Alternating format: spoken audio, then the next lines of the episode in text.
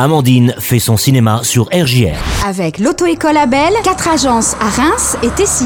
Bonjour chers auditeurs, pour les sorties ciné cette semaine, sortie du troisième opus des Gardiens de la Galaxie avec Chris Pratt, notre bande de marginaux favorites a quelque peu changé. Peter Quill, qui pleure toujours la perte de Gamora, doit rassembler son équipe pour défendre l'univers et protéger l'un des siens. En cas d'échec, cette mission pourrait bien marquer la fin des gardiens tels que nous les connaissons.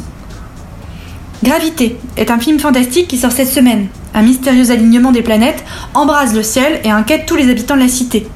Une bande d'adolescents, les Ronins, règne en maître sur cette cité et voit cet événement planétaire comme la possibilité d'une nouvelle ère. Daniel, Joshua et Christophe, trois amis d'enfance que le deal et la prison ont séparés, vont devoir s'unir pour affronter ce gang.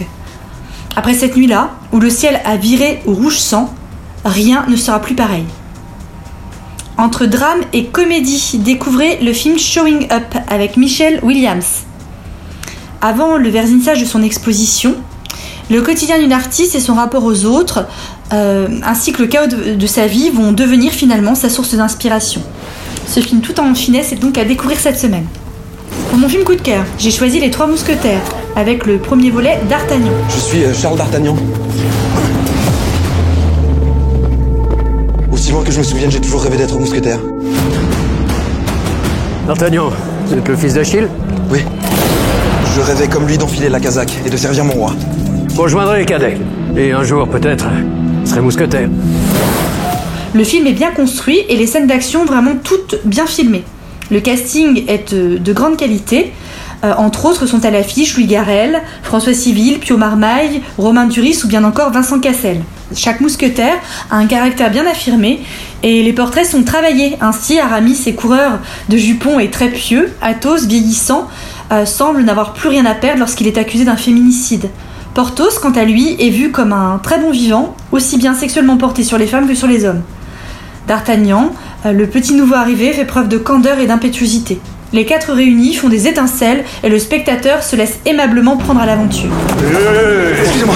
Quoi C'est tout voulez donc que je déclare la guerre aux protestants Et à l'Angleterre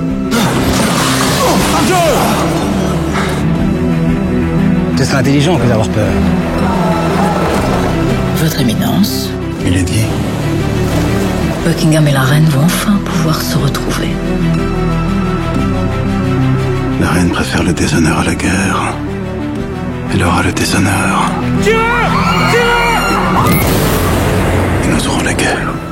Les intrigues amoureuses ainsi que les complots, les poursuites, les vengeances qui tiennent la première place ici. Entre ripailles, intrigues de cour, cliquetis d'épée ou détonation d'armes à feu, les personnages se mettent tous en mouvement.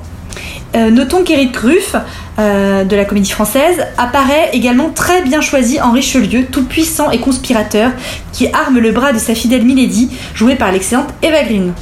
C'est un film de KPDP grand public, de qualité à ne pas manquer. Roi n'a pas d'amis. Il n'a que des sujets et des ennemis.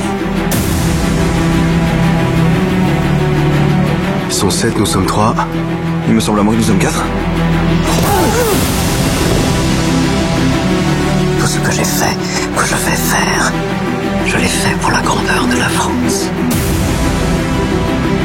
Ils ne veulent pas de ma paix. Nous verrons s'ils préfèrent ma guerre.